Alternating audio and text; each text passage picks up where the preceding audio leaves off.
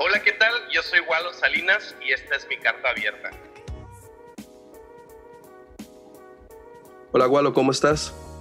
Muy bien, Kendall, ¿y tú? Un gustazo saludarte, igualito. Igualmente, hace ratito que no hablábamos, pero qué gusto estar aquí otra vez platicando. Qué bueno, qué bueno. ¿Cómo está todo por Tijuana? Bien, pues ah, ha estado muy bien. Eh, el clima un poco raro. ha habido unos vientos muy, muy intensos, pero, pero al final todo bien. Tráfico como siempre, pero la comida también bien rica como siempre. Oye, y, con, con, todo ese tema de los incendios, que eh, ¿ha estado contaminado el aire o no? Fíjate que sí. Este, ahorita ya más tranquilo porque creo yo que con el mismo viento pues se fue llevando toda la, la contaminación. Pero sí los días que, que, fueron los incendios, sí volteabas y el cielo se veía como nublado, pero no de, no de nubes, sino de misa pues, y todo esto. Ok, ok. Pero bueno, por dicha está todo ya más controlado, ¿verdad? Sí, ya, ya se controló y obvio sí hubo daños, pero gracias a Dios pues fueron materiales, no, no así como personas. Que yo sepa, no fue así muy, muy, muy escuchado de gente que haya sufrido, vamos a decir, muerte o así. Pero pues ya dentro de todo lo que fue material, pues está haciendo ahí la posibilidad de, de ayudar a la gente que perdió cosas, pues. Sí, claro. Oye, Gualo, cuéntanos, eh, ¿qué edad tienes? Yo tengo 29 años, en los cumplí este año, ya voy para los 30 exactamente. Ah, casi, viene para el tercer piso. Así es. Oye, este, ¿cuánto de casado? Ah, este mes, precisamente en noviembre, eh, cumplimos mi esposa y yo cuatro años de casados. Cuatro. Cuatro años, así es. Y chineando. ¿Qué, qué significa eso? Ah. Acá en Costa Rica chineando se le dice cuando, cuando tienes un, un, hijo eh, que está chiquito, o sea, se le llama chinear a eso. Ah, ok. okay. ¿Cómo decir? O sea, ¿e-, ¿el hecho de tener el hijo o es como...? De, de mecerlo, de... Ah, para que no llore. Sí. Ándale, sí, sí, sí, sí. En eso andamos. ¿Cuánto tiene ya la, la bebé, la bebé. pues ya este, hace como, creo que la semana pasada cumplió ya los dos meses de nacida. Qué linda. Sí, está en la etapa, está, está en la, estás en la etapa eh, explorando y conociendo y acostumbrándose. Sí, sí, es un mundo nuevo, la verdad. O sea, obviamente um, ha sido una temporada de aprender, de preguntar mucho, de, Sí. de leer, que pues requiere mucho de ti porque pues no estás acostumbrado, mm, mucho menos preparado, pero a la vez pues ha sido una temporada muy padre de, no sé, al final del día como todo es movido por amor hacia tu bebé, pues híjole, e- es muy, muy bonito, muy padre, la verdad estamos muy contentos. Qué bueno. Ahí le mandamos un saludo a, a Andrea también, que, que debe estar enamoradísima de esa nena. Sí, sí, totalmente, gracias. Oye, Gualo, vives Sí. en Tijuana, pero eres originario de. Monterrey. Mi esposa y yo am, somos de Monterrey, o sea, ahí nací, ahí hice toda mi infancia, toda mi vida. Y fue este, este año, 2019, que nos vinimos acá a Tijuana en, en enero, llegamos.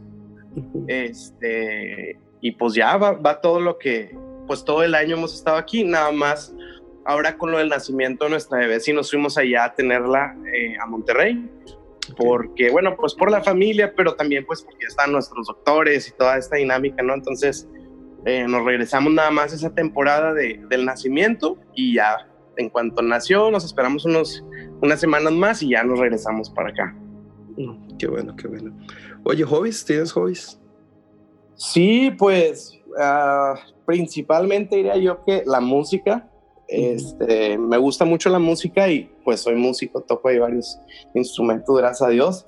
Ah, disfruto mucho eso, aunque, mira, principalmente eh, soy baterista, me gusta mucho la batería, este, pero pues de unos años para acá no he tenido la, la oportunidad de, de ejercer ese hobby porque pues he vivido en departamentos y así, Sí. pues no es tan fácil andar tocando la batería. Pero pero eso es principalmente, ¿no? Me gusta mucho escuchar música, escuchar grupos, eh, componer, tocar. Eh, y bueno, también nos gusta mucho a mí y a mi esposa el, el, cine. Nos gusta mucho ver películas. Ok, ok. Oye, este, profesión o te has dedicado a la iglesia? Sí, uh, mira, yo me gradué eh, hace ya unos años de Ciencias de la Comunicación, licenciada en Ciencias de la Comunicación. Okay. Fue lo que estudié, que va muy encaminado, obviamente, hacia pues, la comunicación, creo que es muy obvio, pero también marketing, eh, un poco de todo, ¿no? Entonces, eh, me gradué de, de comunicólogo, pues, y, también tuve la oportunidad de, estudiar en Instituto Bíblico y lo que he ejercido la mayoría de mi tiempo pues ha sido más hacia el ministerio principalmente, aunque sí he tenido ahí la oportunidad ¿no? de repente de estar en algunos trabajos involucrados, pero mayormente ha sido en, el, eh, en la iglesia directamente. Okay. ¿Eres hijo de pastores o...? No, fíjate que no. no. Sí, eh, pues mi familia no, o sea, no crecí en, ya es que luego dicen, no, nací en cuna cristiana y les digo, yo nunca he sabido dónde venden esas cunas. si sabe alguien, hay que me pase el dato para comprarle una a mi hija de esas cunas. Pero no, yo no nací en, el contexto de la iglesia. Ah, mi familia, eh, pues vamos a decir como que católica tradicional, pero tradicional nada más por, por herencia de, de, mis abuelos y así, pero realmente mis papás no practicaban como tal nada que, tuviera que ver con, con, la iglesia o así. este, y realmente fue a como a mis 13 años en mi adolescencia que, que tuve una cercanía a, a, la iglesia a través de un amigo. Y este, y ya bueno, ha sido todo un proceso, ¿no? De cómo el Señor me alcanzó, ¿no? A lo mejor toma mucho tiempo y por eso lo estoy súper resumiendo, pero fui como que el primero en mi casa de, tener un encuentro con el Señor. Y, y ahorita ya, ¿no? O sea, mis, ya he, tenido la oportunidad de compartirlo con mis hermanos, con mis papás, y, este, y ya ha sido otra historia, ¿no? Pero sí, no me tocó crecer en este contexto de ministerio, de, de fe cristiana o así. Oye, ¿y, ¿y, cómo defines tu infancia? O sea, eh, tal vez antes de empezar a vivir eh, eh, en Cristo y todo, este, ¿cómo, cómo defines toda tu infancia? Pues, fíjate que, pues yo puedo decir que una infancia mm, feliz. Tengo dos hermanos, somos tres en la casa, tres hombres. Soy el mayor, el más fuerte y el más guapo. Nada, no te no escuchen a ellos, ¿no? Este, entonces, como somos tres hombres y estamos relativamente cercanos en, edad, pues la verdad es que pues fue muy divertida toda mi infancia, ¿no? Nos la vivíamos los tres juntos para, para todos lados y pues las travesuras, las, imagínate por decir también cuando era en la cuadra jugar fútbol, soccer con los amigos, pues nos íbamos los tres, entonces fue muy, muy divertido, muy padre este, yo creo que disfruté mucho mi infancia. A la vez, eh, vengo de un contexto como de, de hogar así disfuncional. Eh, mis padres se divorciaron y todo. Entonces, a la vez, pues también está este otro lado de la moneda en donde, pues, eh, sí llevó sus retos, ¿no? Sus heridas, sus procesos dolorosos.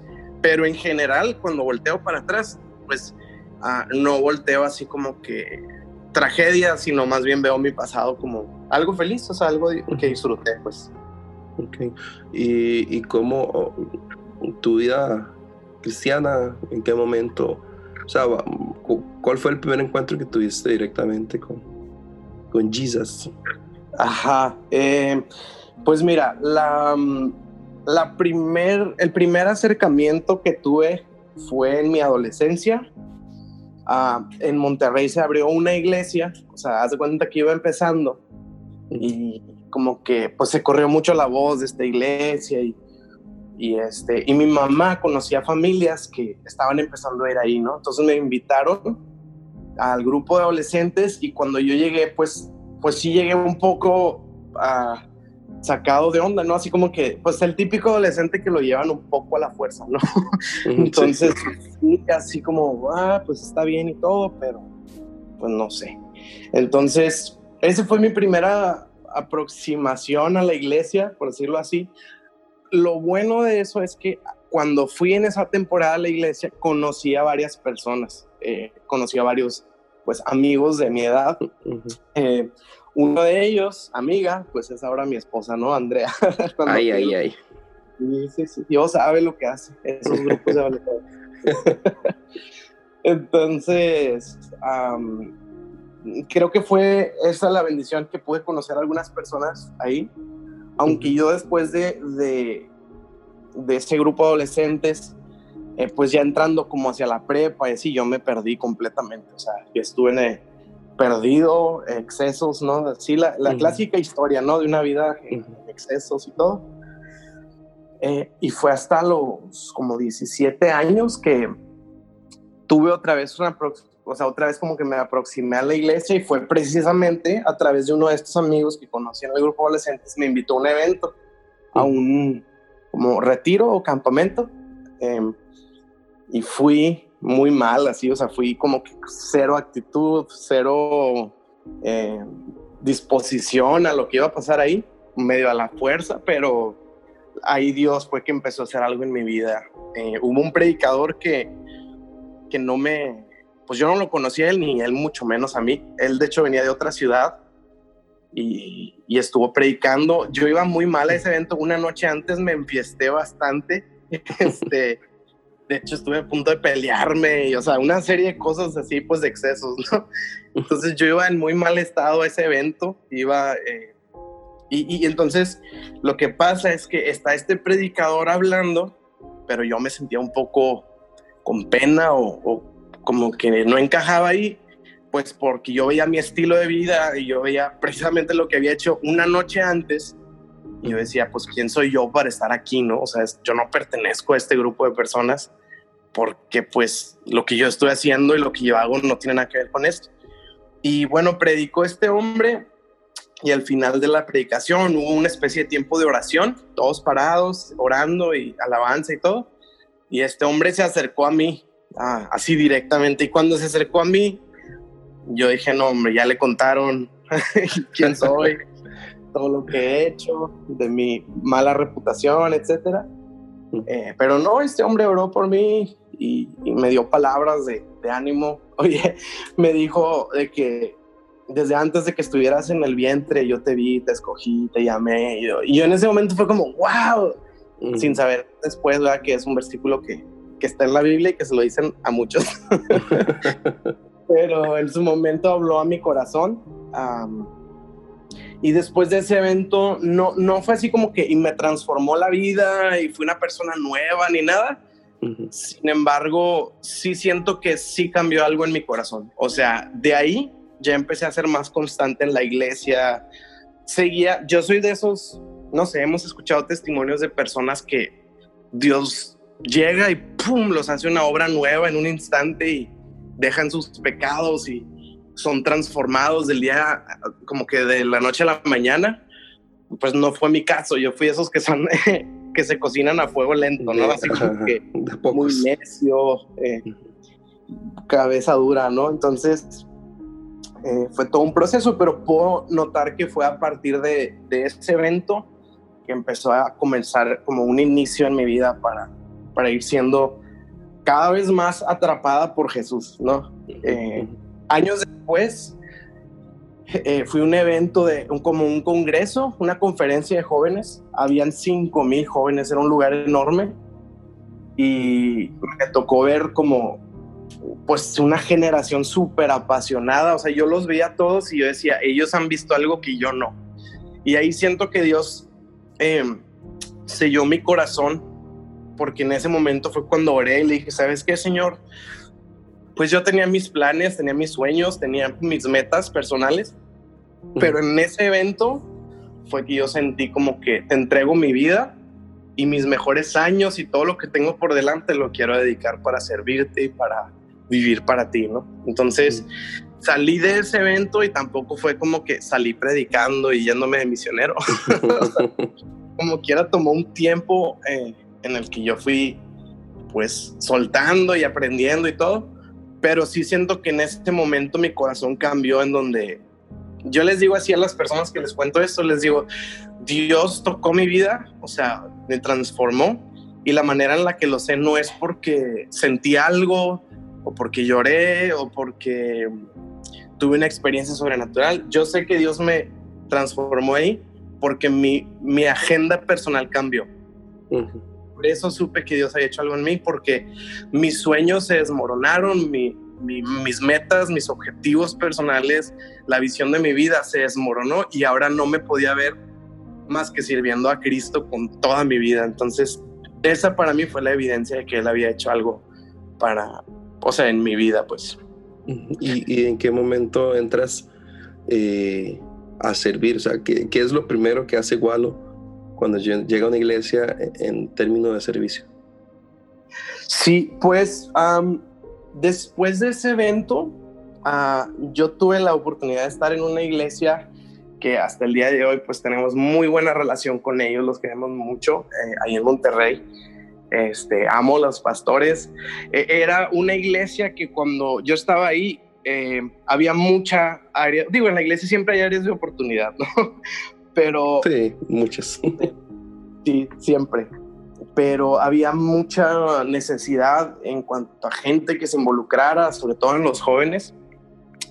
Entonces, cuando yo regreso a ese congreso, de esa conferencia, perdón, pues fue, el, pastor tiene, tiene tres hijos y el mayor es más o menos de mi edad, entonces como que éramos muy amigos, de hecho estuvimos juntos en ese evento, entonces regresamos como que, oye, pues vamos a echarle todas las ganas al ministerio, vamos a hacer cosas. Entonces lo primero que hicimos regresando a la iglesia fue hablar con el pastor, como que, pues pastor, aquí estamos, lo que se necesite, cuenta conmigo absolutamente. Y me acuerdo que, que yo le dije, pastor, si necesitas que barra, que ponga las sillas, que trapee el piso, eh, que vaya a pagar tus recibos de, luz, de agua, o sea, lo que necesites, cuentas conmigo. Y esa fue como mi primera acción después de ese momento. Y dicho y hecho, pues al principio que llegaba a la iglesia, eh, no me involucré así inmediatamente en alabanza o, algo así, sino pues servía en, pues ayudar a poner las sillas, a, a, poner las bocinas, o sea, lo que fuera al principio. Después el pastor sí tuvo como que fue muy atento a, mi vida, a la vida de, sus hijos, de los jóvenes que estábamos en ese momento. Entonces sí fueron abriéndose eventualmente oportunidades. Un día me habló y me dijo, oye, este, quisieras eh, este sábado ayudarnos con la alabanza. Y bueno, era un grupo pequeño, éramos como 10, 12 personas en un salón, en sillas, ¿no? Y nos sentábamos en círculo. Entonces, darle la alabanza significaba agarrar la guitarra y cantar, ¿no? No era así como todo un bocinas y un escenario. Y luego así, ¿no? Pasó el tiempo y de repente el pastor de que, oigan, quisiera alguno de ustedes predicar. Híjole, yo me acuerdo que cuando hizo esta pregunta, o sea, y hasta me, se me puso ahorita la piel de gallina, ahorita mientras me acordaba, porque saltó algo dentro de mí que dije, yo, o sea, pero no le dije, nada más lo pensé, como que me dio pena y el pastor, alguien de ustedes quisiera predicar este sábado y por dentro yo me estaba muriendo de ganas de decirle, yo, yo quiero, pero como que quise guardar la compostura y, y, le digo al pastor, ¿y como de, de qué sería? O sea, ¿qué quisieras que...? Y el pastor, no, pues lo que Dios ponga en sus corazones. Y yo, mm", y se me quedó viendo y me dijo, ándale ya, di que yo. Y yo, ok, yo. y, y, ahí fue como que a través de él, él fue este, como abriendo oportunidades realmente. Fue muy arriesgado, lo digo yo así, como que, pues porque yo no sabía nada, yo no, no estaba preparado, no tenía eh, estudios en cuanto a temas de la iglesia, así. Pero tuve la bendición de que él de alguna manera creyó en nosotros y, y fue abriendo oportunidades y dentro de las oportunidades él nos iba pues pastoreando, como guiando, ¿no? O sea, literalmente a mí me tocaba a veces que predicaba un sábado y mientras estaba diciendo algo, él levantaba la mano y aclaraba algo. O sea, me interrumpía. Mira, Walo, eh, de esto que estás diciendo es muy importante nada más tener cuidado o resaltar que... Y ahí como que corregía, ¿no? Y obviamente a ti te da pena, como que, ching, me equivoqué. Pero a la vez era bien padre porque pues había la oportunidad. O sea, como que el pastor no se esperó a que fuéramos perfectos para ya poder empezar a, a involucrarnos en eso, ¿no? Entonces yo creo que pues gracias a Dios fue esa temporada de oportunidad en la que pues el pastor nos abrió la oportunidad y nos pastoreó a través de ella. y, y, ya, pues a través de los años yo creo que ese ha sido el, caminar. Bueno, después, después de varias veces que prediqué y que el pastor levantaba su mano y, y, me decía como, eh, Walo, nada más aguas con esto, o sea, hay que aclarar que así. Fue que yo sentí la necesidad de que, oye, no, definitivamente necesito prepararme, necesito estudiar porque pues es una responsabilidad. Y fue que me, me, sentí la necesidad de meterme a un instituto bíblico. Entonces yo empecé primero a servir antes de entrar al, al instituto. Y bueno, obviamente el instituto pues fue una súper herramienta para, pues para aprenderlo y seguirle capacitado, ¿no? Un poco más hacia adelante. Más o eh, menos. En esta, en esta, perdón, en esta iglesia llegaste solamente a predicar o sí pastoreaste? Pues más bien uh, nunca, nunca llegó ese momento así como del título de, como que oficialmente ah, eres el pastor de algo. porque sí, de verdad yo llegué muy, muy verde, o sea, me refiero a como muy inmaduro en la fe. Obviamente todavía tenía ciertas luchas eh, muy evidentes, eh, como que había muchas áreas de mi vida que todavía necesitaba conquistar. Entonces, eh, pues no, no estaba en ese momento, ¿no? Como para adquirir una responsabilidad de un título como, ah, el pastor de jóvenes o algo.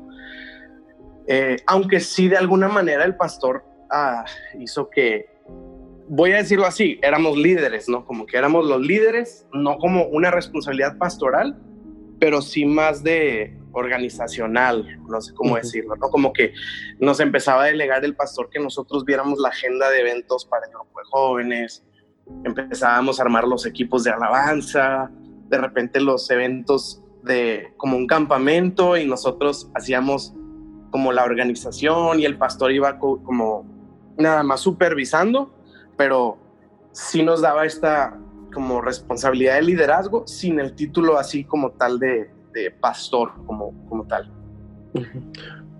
Oye, y, en medio de, todo este proceso que llevas, ¿cuál consideras que ha sido, digamos, el momento más duro de tu vida, o sea, el más difícil?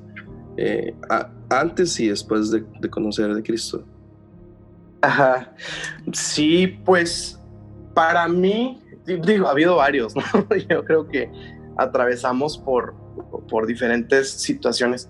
Oye, que por cierto, va dirigido a esto, pero a lo mejor tu pregunta, lo del, lo del pastorado, la que acabas de hacer, antes de esta, así a lo mejor me faltó aclarar que después de esta iglesia en la que estuve, tuve la oportunidad de estar en otra iglesia, cuatro años ya con mi esposa como pastores de jóvenes. O sea, sí llegué eventualmente a, a eso, este, pero bueno, y ya sigo a la, siguiente pregunta. pues yo creo que han sido diferentes situaciones, ¿no? Algunas en, el tema del ministerio o y otras pues personales, ¿no? Así en, temas familiares, yo creo que una de las que naturalmente siento que o inmediatamente me, como que se presentó a mi vida, pues fue el tema de, mis papás, ¿no? El divorcio. Este, pues como todos, no sé, yo creo que nadie sale invicto, sale sin rasguños de, una situación de, un hogar disfuncional. En mi caso, eh, pues mis papás, bueno, no funcionó su, relación, ¿no? Eh, la cosa fue que tardaron mucho en, en, el divorcio, o sea, duró mucho tiempo su situación disfuncional. Entonces, pienso yo que como hijo, a vivir una situación así tan prolongada, pues haz de cuenta que es una herida prolongada, ¿no? O sea, haz de cuenta que el cuchillo está ahí pues mientras más días pasen, pues más días está ahí, ¿no? Entonces, en mi caso fue, yo creo eso, en, el tema personal. Em, me tocó, por lo mismo de que fue prolongado, eh, me tocó vivirlo antes de conocer al Señor y durante conocí al Señor. O sea, duró tanto así. Me tocó en mis dos etapas de vida antes de, de Jesús y después de Jesús. Entonces, creo que lleva dos retos distintos em, para mí esta misma situación. Cuando no conocía a, Jesús personalmente, pues yo lo filtraba esta situación porque pues sí era muy complicado para mí y yo estaba en, la fiesta, ¿no? Yo estaba perdido, yo estaba en muchos excesos. Yo creo que en parte uno de ellos era, era también a raíz de esto, ¿no? O sea, yo me acuerdo que yo no quería ir a mi casa, yo no quería llegar a mi casa porque siento yo, ¿no? Ahorita lo entiendo así, que pues para mí era difícil llegar a mi realidad. Entonces yo procuraba estar lo más fuera de casa que pudiera, de fiesta, con amigos, tomando. Eh, y pues obviamente era esta, ¿no? La razón, mi escape, vamos a decir, del dolor, era, era esto, ¿no? Como que irme a excesos.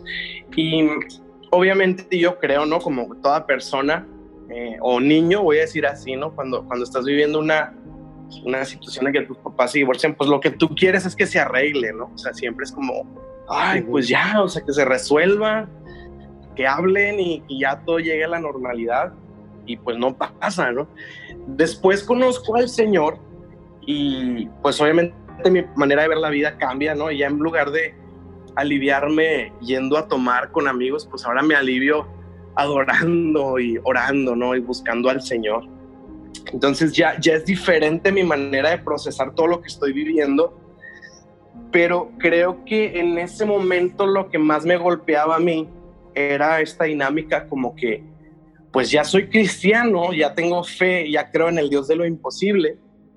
Y entonces ya no era como que ojalá y se arregle, ahora era como que, oye, a lo mejor Dios puede ayudarme a que esto ah, se resuelva, a que esto funcione. Entonces yo oraba como que, pues Dios, eh, arréglalo, ¿no? Y todo.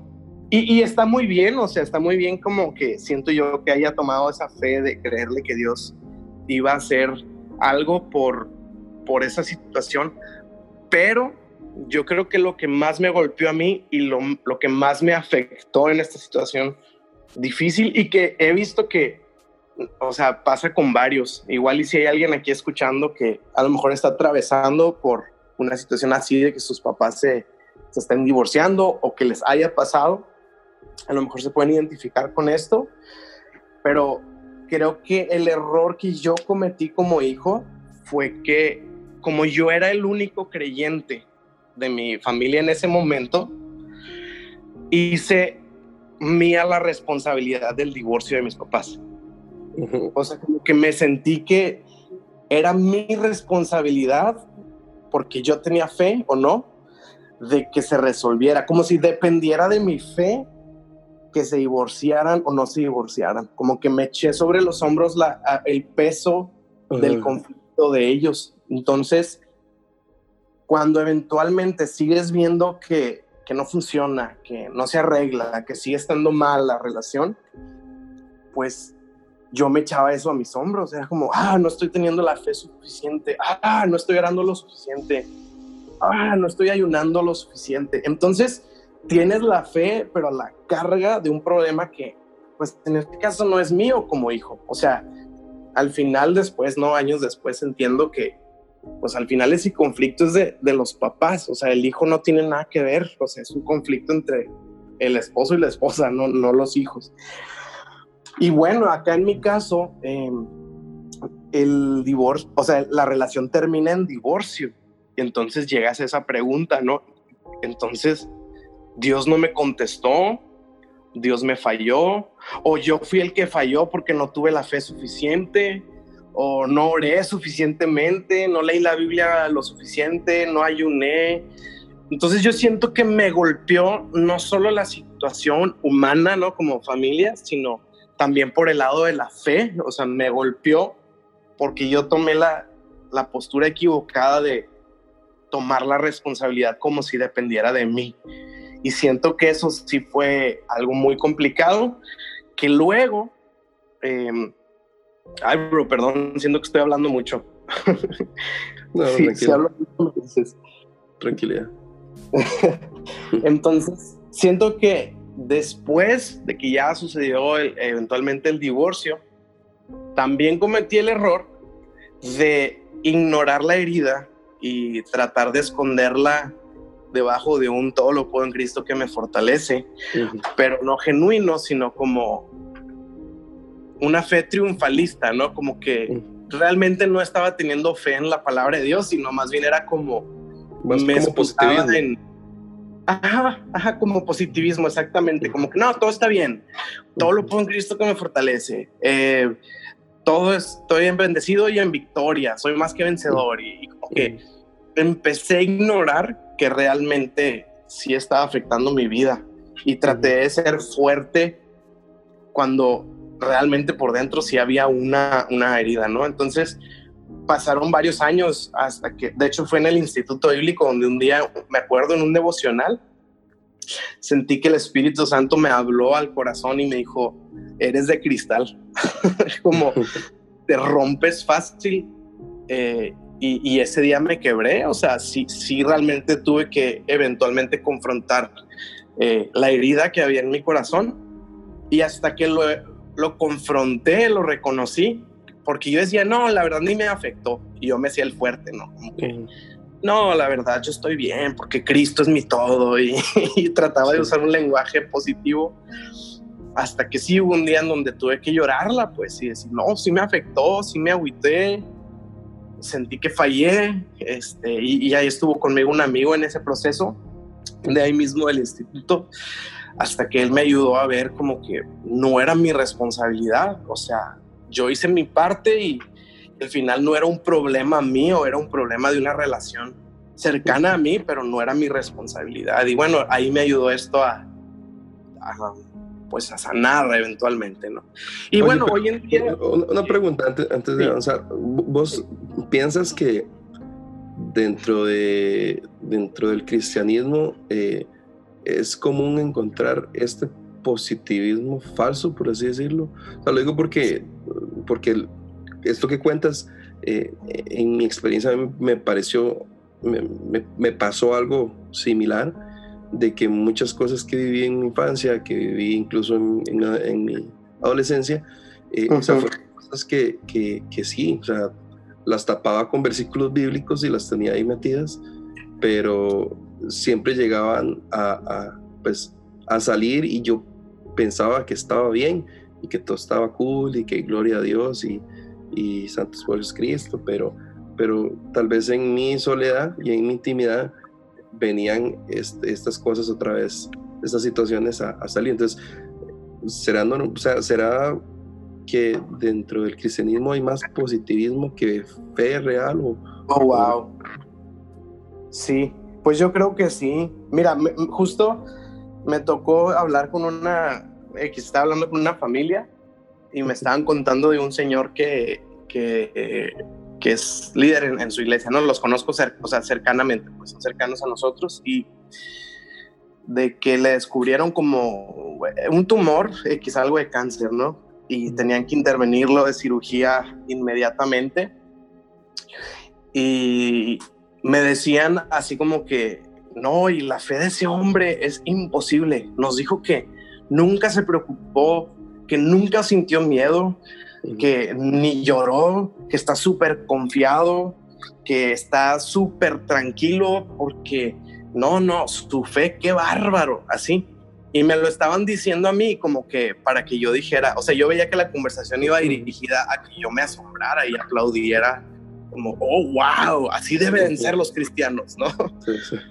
Eh, entonces yo le digo a esta persona, le digo, ala, pues qué bañado, le digo, sinceramente yo sí tendría algo de miedo, yo sí habría llorado a lo mejor y, y, hubiera corrido a orar, ¿no? Buscando a Dios con, con ansiedad probablemente. Y esta persona se me quedó viendo así como que, pues sí, pero, eh, y sí creo que a veces, o sea, y yo le digo, yo no sé, o sea, no, no quiero poner en duda su fe y su fortaleza, pero yo en lo personal sí me hubiera preocupado un poco. Al final del día buscaría a Dios, ¿no? Para que me ayudara. Pero sí creo que hay una tendencia como que los cristianos debemos estar siempre bien, siempre en victoria, nunca preocupados, nunca angustiados y, y se me hace que no. El, número uno, no es genuino, porque creo que como seres humanos si nos angustiamos. Pues mismo Señor Jesús en la Biblia, no antes de la cruz, dijo, mi alma está angustiada hasta la muerte. Entonces, si este hombre no se angustió por la intervención, yo digo, ala, pues tiene más confianza que Jesús, ¿no? O sea, qué bárbaro. Em, y, y, mira, una vez escuché una enseñanza de alguien, Pablo dice que tu fe sea sincera. Em, y escuché una enseñanza de que la palabra sincera habla de estatuas que vendían en esos tiempos que cuando se fragmentaban les ponían cera. Entonces, eh, cuando preguntaban qué tipo de estatua era, era así como que, quiero comprar esta estatua, ¿tiene cera o es sincera? ¿No? Entonces, que la palabra sincera viene de eso, de no tener cera, ¿no? Y que muchas estatuas las ponían al sol para ver si eran, o sea, sincera o eran de una sola pieza. Perdón, eran de una sola pieza o con cera. Y entonces escuché esta enseñanza y decía esta persona, es que tu fe debe ser sincera, debe ser de una sola pieza. Y me acuerdo que me preocupé un chorro con esa enseñanza, porque yo dije, ah, pues, o sea, tengo que ser perfecto, o sea, debo de ser una estatua perfecta, sin fragmentos, así. Hasta que luego me quedé pensando y creo que más bien a lo que Pablo se refería es, no tapes tus fragmentos, o sea, lo fragmentado que estás, no te pongas cera, más bien preséntate vulnerable y real como eres. ¿No? Entonces, creo que a veces nos falta sinceridad en ese sentido, como que tratamos de reflejarnos como una estatua de una sola pieza, cuando realmente, pues todos tenemos nuestras fisuras, nuestros fragmentos ahí de golpes y así, y creo que sí debemos ser un poco más genuinos en, presentarnos vulnerables, o sea, rotos tal cual somos, ¿no? Sí, y, no solo eso, o sea, yo incluso si, vemos hacia, hacia lo que está pasando, pues lo digo por lo que pasa aquí en, mi país, que tal vez puede ser algo similar a, lo que pasa en México. Eh, hoy en día, eh, a, las, a las nuevas generaciones que vienen para arriba, eh, no basta con decirle te amo, o sea, hay que demostrarle que lo amas antes de decirle. Entonces, eh, soy del pensar que, el, mostrarse vulnerable como una persona que falla, como una persona que peca, como una persona que se equivoca, pero que tiene a Cristo presente en su vida, es, es, eh, es, es, la forma en la que esta, esta generación va a ser alcanzada. ¿Por qué? Porque eh, no, no, va a ser fácil decirle a un joven, oye, este, todo lo puedes en Cristo que te fortalece. Eh, ¿Por qué? Porque yo pasé y viví esto. A decirle, eh, nada más repítelo, eh, repítelo, repítelo, repítelo. Que es lo que tal vez vivimos antes. Así es. Tengo un amigo que predicó hace poco y dijo, la frase más poderosa que yo he escuchado en la iglesia es cuando alguien dice, yo también este, cuando alguien llega con un problema y, un líder dice, yo también, yo también he estado ahí, yo también me he sentido así, yo también he pasado por eso. Y creo que eso nos, nos une más que decirle, no, no, yo vivo una fe perfecta, pues yo creo que yo no me sentiría digno, ¿no? Como que, ay, pues yo no, me identifico contigo. Totalmente. Oye, este, cuando, cuando decides irte de Monterrey, para Tijuana. ¿Por qué? órale, pues sí, fue, todo un, un, proceso. Ah, justo estábamos mi esposa y yo, ah, como ahorita lo mencionaba, estuvimos cuatro años uh, pastoreando un grupo de jóvenes, como pastores de jóvenes en, una iglesia, un lugar donde aprendimos bastante. Crecimos, siento que nos estiramos mucho en, en nuestra fe y en lo que conocíamos acerca de la iglesia. Eh, pero eventualmente llegó un punto en donde sentimos la dirección de Dios, eh, que se estaba cerrando un ciclo, que se estaba cerrando una etapa y que venía algo nuevo. Y bueno, después de un tiempo de, de orarlo y de estarlo platicando, fue que salimos de la iglesia. Ahí este, siempre es muy emotivo, ¿no? Momentos así. Este, ahí oraron por nosotros un, domingo y bueno, salimos. Y, entramos en una nueva temporada en donde sentíamos que estábamos navegando eh, en un océano y no sabíamos a dónde nos estaba llevando la, la ola. Como que, sinceramente, fue un, proceso, una temporada de, de, mucha incertidumbre, de mucha. Um, como depender de Dios sin tener una dirección clara, como que no sabíamos a, qué nos estaba llevando el, el Señor. Y Iglesia Ancla, pues, eh, híjole, pues tú, tuviste la oportunidad de estar acá, ¿no? Dios está haciendo algo eh, muy evidente, muy, muy, muy palpable aquí. Y nosotros, incluso estando en, la iglesia anterior, eh, a distancia, les aprendíamos mucho aquí a Iglesia Ancla, ¿no? Mi esposa y yo admirábamos mucho lo que Dios estaba haciendo acá y tratábamos de aprender pues a, distancia y, y pues con los pastores de la iglesia, Esteban y Arlene, que amamos y admiramos con todo nuestro, nuestro corazón, eh, pues les aprendíamos, ¿no? Así a través de Facebook, YouTube y de repente una que otra llamada. Y este, de hecho tuvimos la oportunidad de invitarlos a, algún evento eh, para aprenderles directamente. Como que ya en nuestro radar estaba totalmente lo que estaba pasando en Tijuana. Y cuando estábamos en esta temporada de incertidumbre, eh, escuché una, una conversación descalza, el podcast de, nuestro pastor, y él contaba su experiencia. Y hace cuenta que dentro de lo que él contaba, eh, me identifiqué así 100%. Pareciera que estaba hablando mi historia, o sea, así algo, algo muy, muy, muy atinado. Entonces le, le hablé, le dije al pastor, oye, ¿sabes qué? Este, esta temporada de tu vida que contaste, yo estoy exactamente en lo mismo, ¿no? Y fue muy padre porque me pudo dar pues muchos consejos muy prácticos, muy sabios eh, para ayudarme a tomar decisiones hacia el futuro, ¿no? Y que, de qué cosas cuidarme, etcétera. Y al final del día eh, vinimos a Tijuana en septiembre del año pasado, estuvimos acá unos, unos días para conocer la iglesia porque no habíamos tenido la oportunidad de verlo en persona, todo había sido a distancia.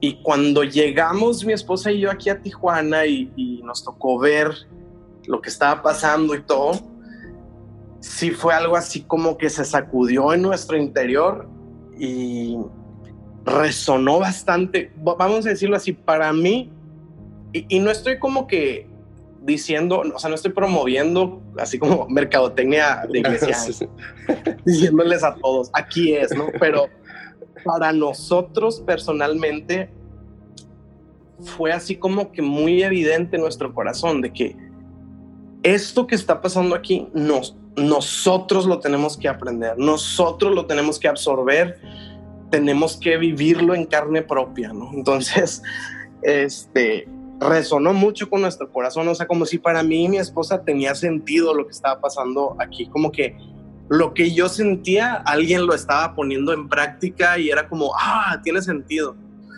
Entonces, pues regresamos a Monterrey y estuvimos orando y, y pues viendo la posibilidad de venirnos acá una temporada, ¿no? A vivirlo, aprenderlo, en, ahora sí que de primera mano. Y ya estábamos tomando la, la, decisión con un poco de miedo, con un poco de incertidumbre.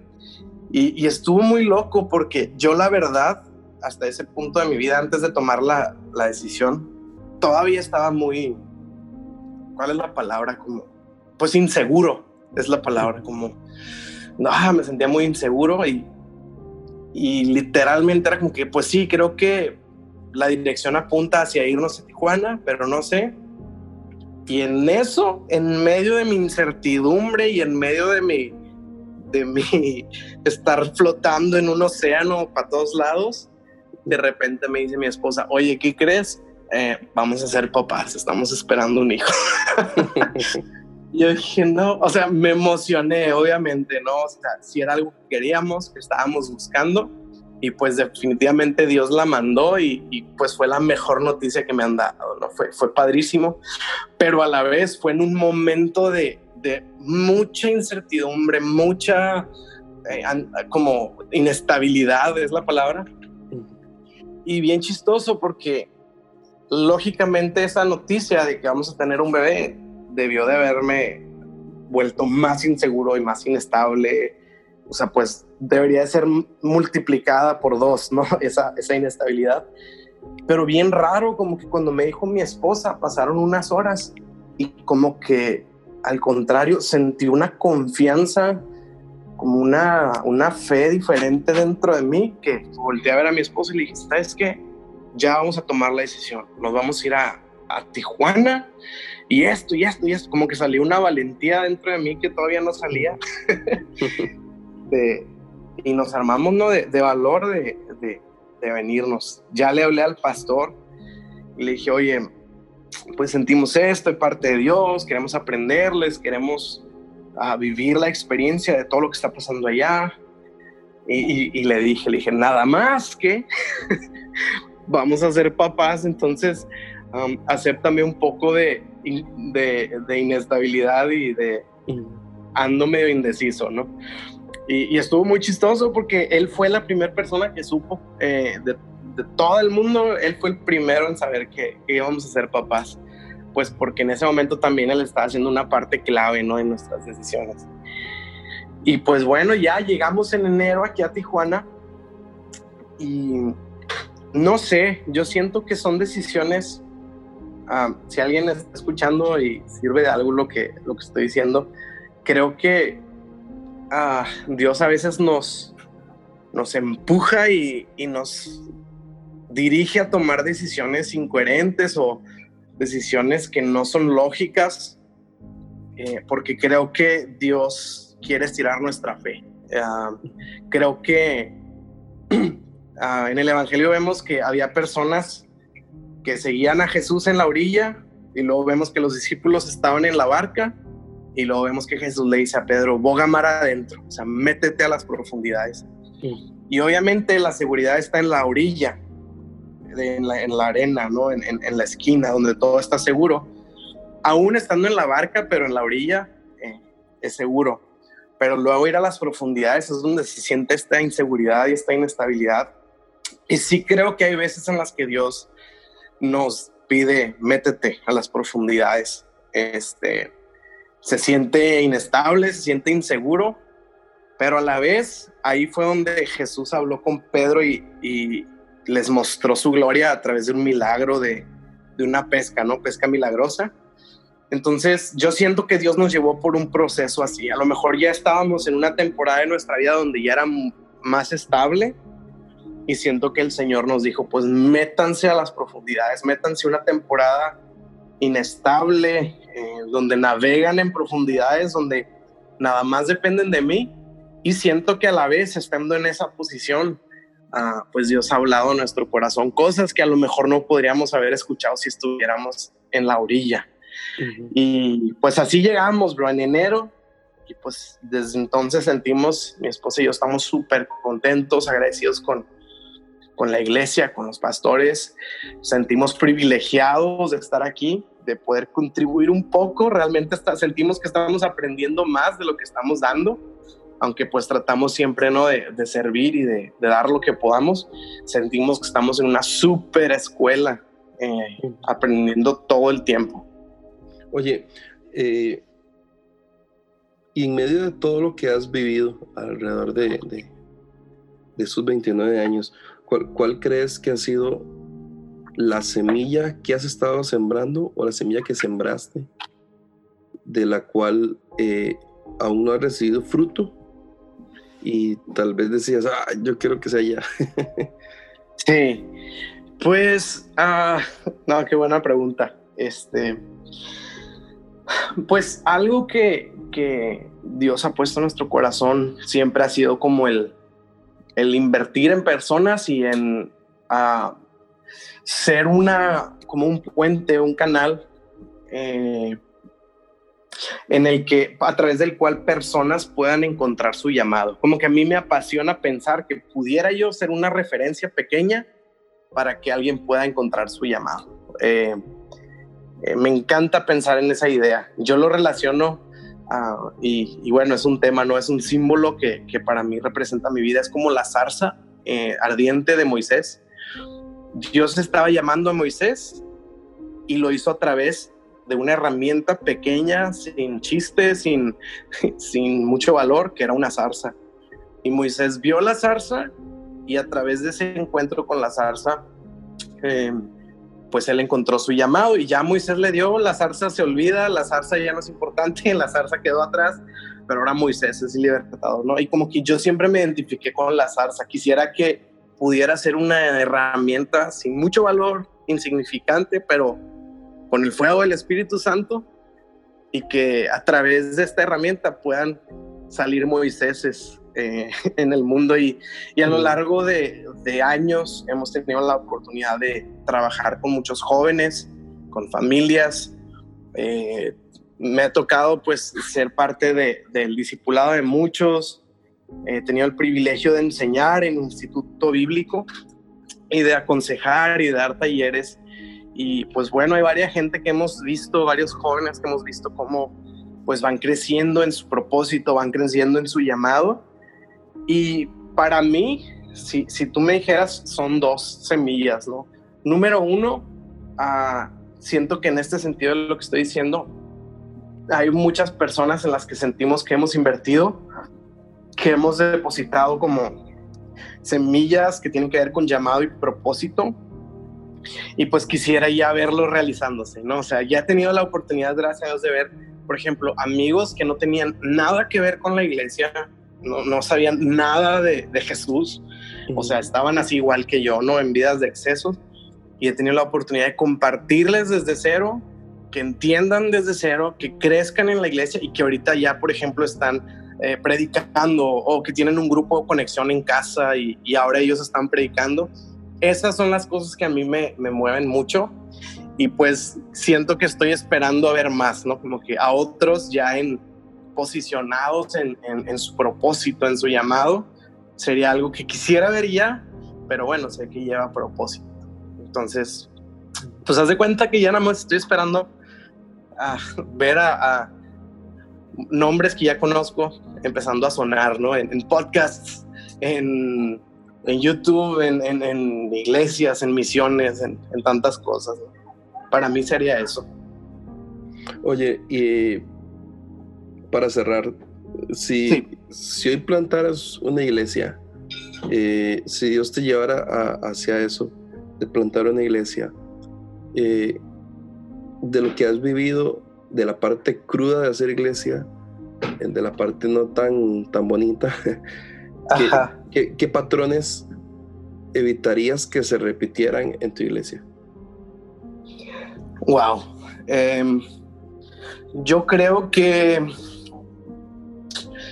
um, trataría de evitar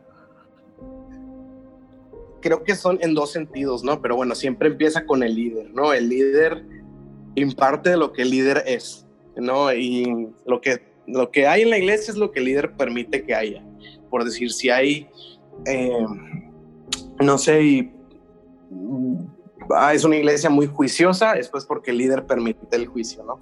Entonces yo siento que para mí, yo trataría de evitar a toda costa ser un líder eh, dominante o controlador y trataría de como que confiar más en las personas y delegar y empoderar más a las personas de tal manera que las personas puedan sentir que en la iglesia, número uno, nadie está compitiendo con nadie y número dos, que nadie tiene que luchar para agradar a nadie. O sea, como que al final del día pueda ser la iglesia como una familia y un, y un hogar seguro. Entonces yo trataría con todo mi corazón eh, de evitar que la iglesia se sienta como un salón donde todos compiten para ver quién es el mejor y donde solo algunos tienen derechos y solo algunos tienen preferencias, sino que trataría de hacer que en la iglesia se sintiera una familia, un refugio donde todos puedan sentirse seguros y donde todos puedan sentir que a su capacidad pueden contribuir y nadie es mejor que nadie.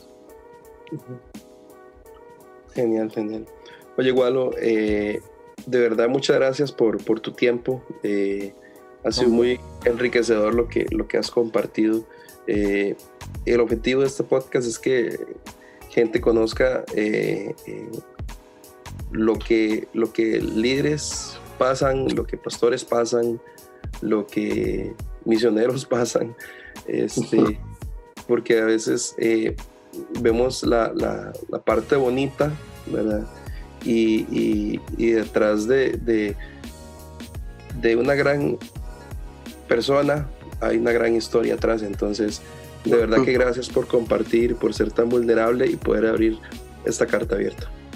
No, hombre, gracias a ti, Kendall. De verdad te, te, agradezco por pensar en mí, por considerarme para participar en este proyecto y a la vez felicitarte por, por, por emprender este, a través de esta herramienta de podcast que pues ahorita pues está siendo muy, muy utilizada por muchos y qué mejor que crear contenido que enriquezca y que edifique y pues felicitarte por, por creerle a Dios y, y, abrir estos espacios que son de bendición. Por cierto, ya escuché tus otros dos capítulos y de mucha bendición. ¿eh? Felicidades. Muchas gracias. Oye, para cerrar, ¿cuál es el mejor consejo que le puedes dar a todos los que nos están escuchando? Wow, el mejor consejo que les pueda dar a todos los que están escuchando, yo creo que en esta temporada de mi vida sería que sean, que se den por amor a otros.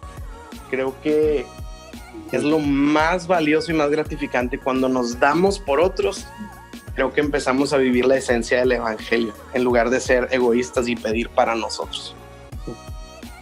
Perfecto. Muchísimas gracias, igual. Ahí nos estamos hablando. Órale, un fuerte abrazo y seguimos platicando, Kendall. Gracias. Un abrazo. Bye.